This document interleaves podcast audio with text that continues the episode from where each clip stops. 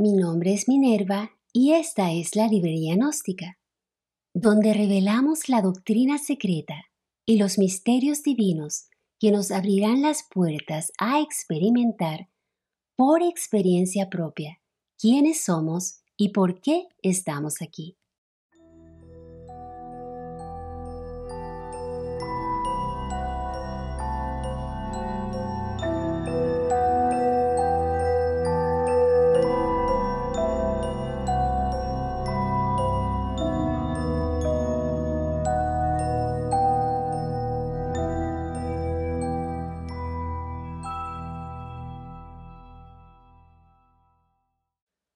Mis amados, bienvenidos.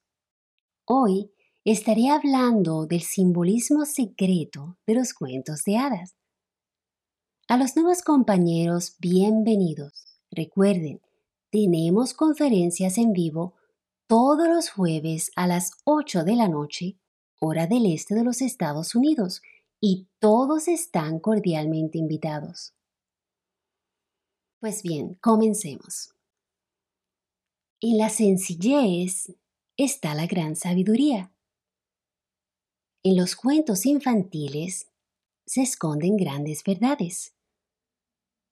Desde nuestra infancia hemos escuchado cuentos que nos relatan historias fantásticas de amor y aventuras, con héroes y heroínas, malvados personajes, animales que hablan, gnomos, duendes, hadas y otros seres extraordinarios. Pero ¿quién escribió esos maravillosos cuentos clásicos? Grandes hombres y mujeres que a través de su trabajo lograron recibir sabiduría e inspiración de su gran ser interior. Los cuentos de hadas son mitológicos por naturaleza y tienen profundos significados esotéricos que están envueltos en alegorías, parábolas y simbolismo. Y ocultaron este mensaje en diversas formas alegóricas. Por ejemplo, en la literatura se incluyó en los poemas, las canciones, los cuentos clásicos. También se incluyeron en la música, pintura, esculturas y aún en la arquitectura. Y esos principios eternos que ellos ocultaron tenía el propósito no sólo de contar la historia y captar la atención de los niños, sino de llevar un mensaje simbólico al subconsciente. Y este mensaje estaba plasmado en los grandes libros sagrados de la humanidad y era sinónimo de todas las culturas y es aún la base de todas las escuelas de misterios.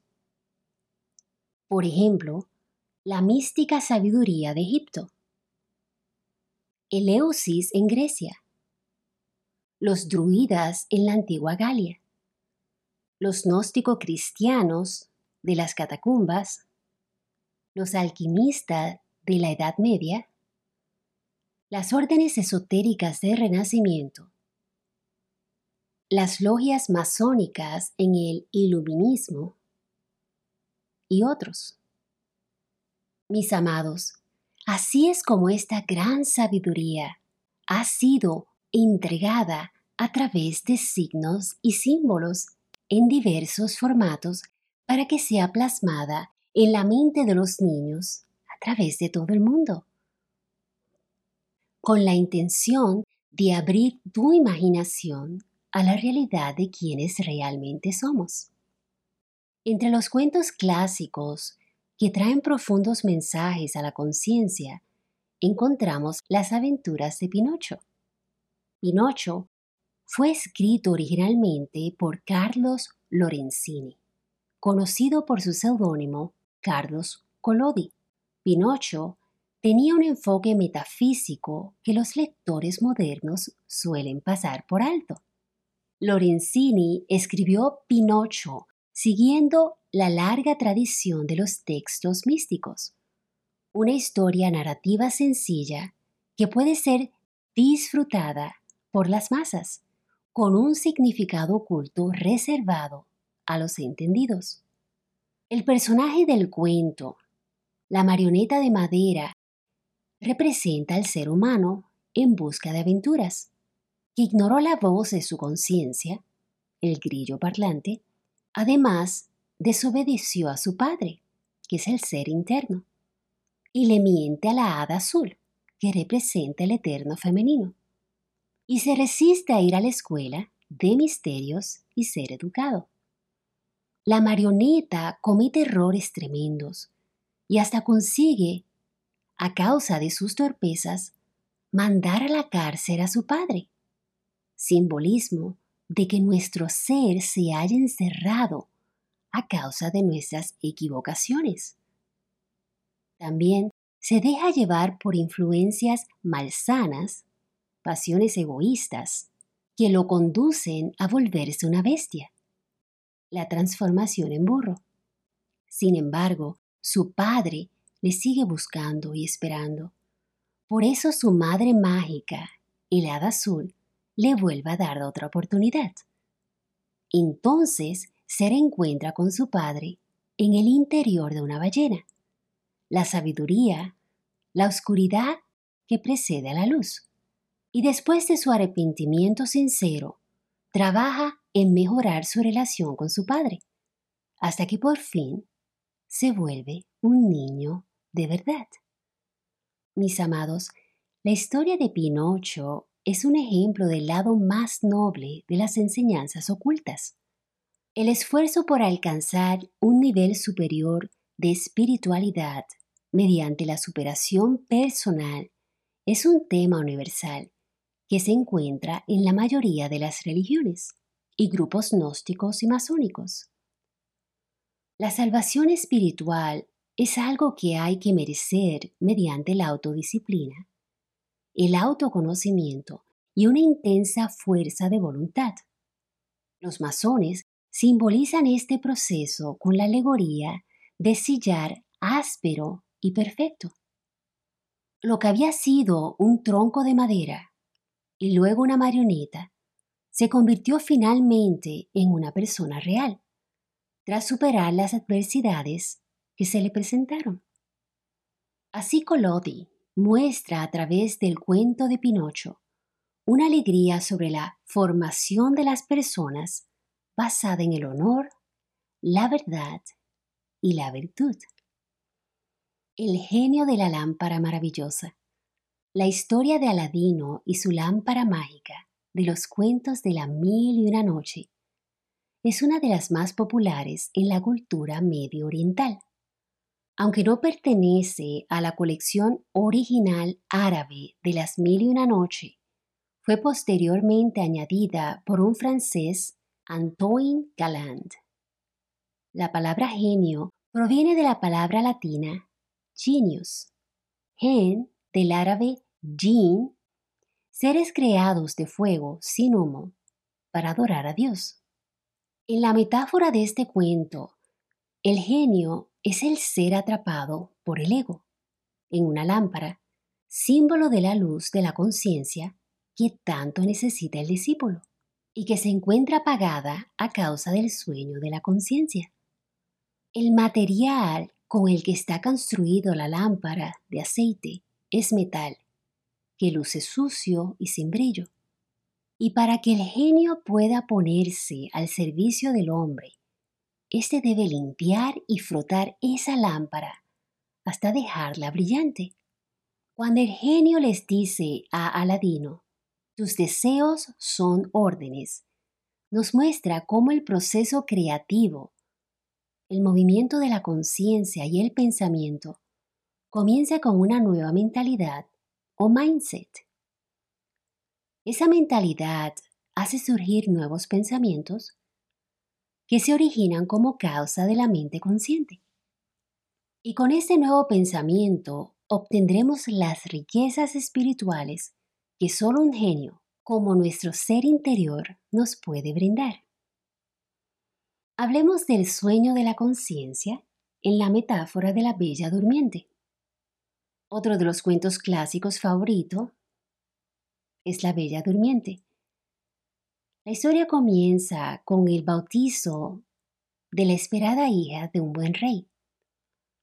Este invitó al bautizo a todas las hadas buenas, pero no invitó a Maléfica.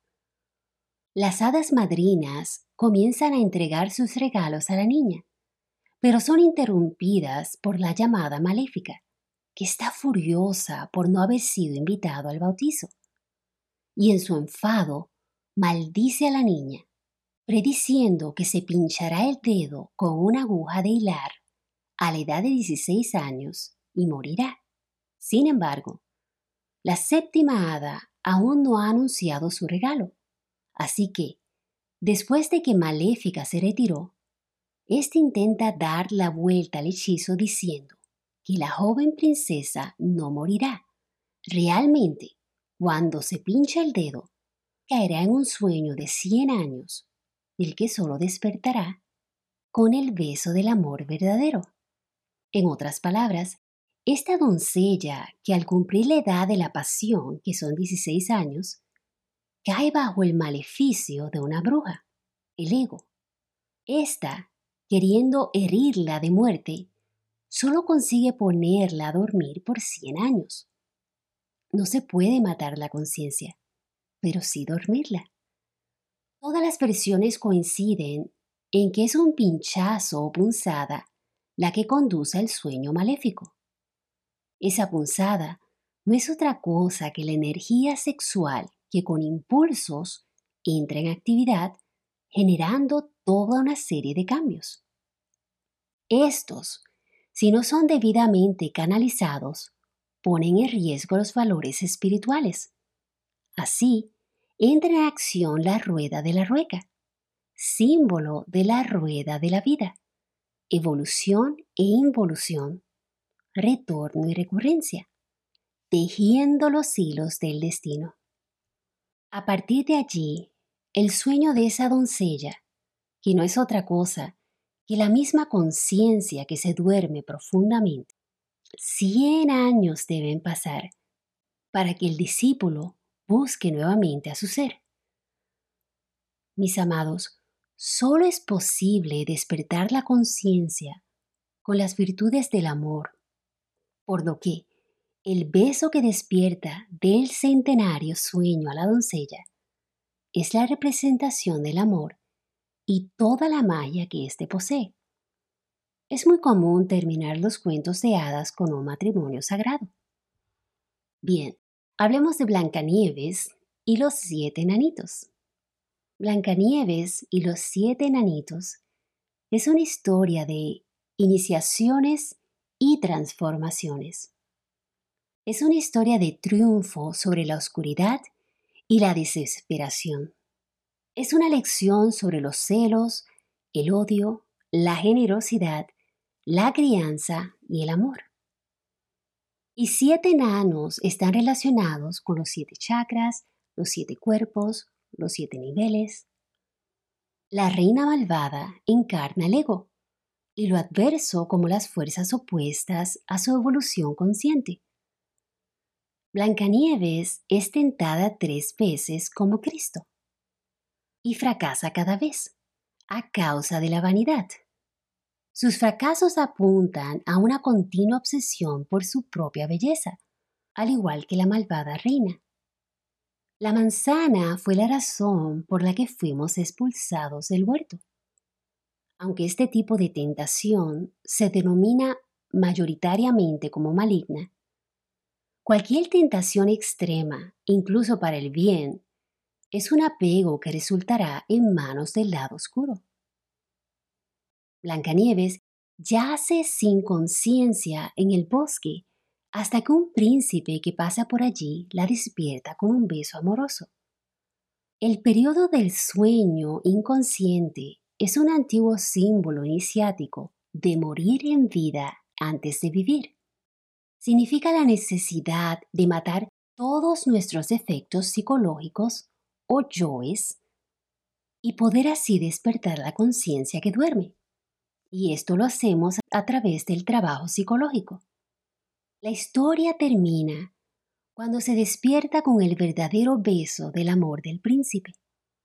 El amor es el poder definitivo para cambiar las cosas en la vida. Es la fuente de todo. Y para alcanzar esta unidad, tenemos que hacer un viaje interior. Este es el amor incondicional, el amor que lo abraza todo sin juicio, sin razón. Pues bien, veo varias preguntas. Pregunta. ¿Disney publicó esas películas? ¿Acaso él sabía? Sí. El fundador de Disney, Walt Disney, era miembro del grupo culto secreto dedicado a la gnosis y a la alquimia conocido como la antigua orden mística Rosa Cruz o los Rosacruces. Se decía que había completado todas las enseñanzas de la orden. No es una sorpresa que con este conocimiento secreto Walt Disney creó uno de los parques temáticos y estudios cinematográficos más populares de todo el mundo. Un negocio que se basaba principalmente en la magia que aprendió en las enseñanzas del ocultismo. Muchos de estos mitos y dramas ocultistas aparecen en películas de Disney como Alicia en el País de las Maravillas, La Cenicienta, La Espada en la Piedra, incluso las obras modernas como Brave, Frozen, Maléfica y otras. Pregunta. ¿Dónde puedo conseguir este tipo de historia antigua para mis niños? Muchas están disponibles en el Internet.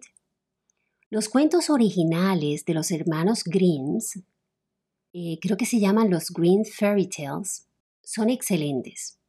También los libros originales de las mil y una noche. Ahora tenga en mente que las historias originales son un poco más fuertes que las de Disney, ya que Disney alteró un poco la historia, supongo para hacerla más atractiva al público. Al comprender a la luz de la conciencia todas estas antiguas enseñanzas que desde niño nos han maravillado, desde la dimensión del esoterismo, nos abre a una nueva perspectiva de aprendizaje espiritual. Es una historia que enseña que los sueños pueden hacerse realidad. Así como las historias mitológicas y las parábolas bíblicas, estas narran de modo simbólico para que lleguen directamente a la conciencia. Las distintas versiones de estos clásicos fueron escritos de la misma manera. Pues bien, esto es todo por hoy. Muchas gracias a todos por compartir conmigo esta noche. Mi nombre es Minerva y los invito a la próxima conferencia que será el próximo jueves a las 8 de la noche, hora del este de los Estados Unidos.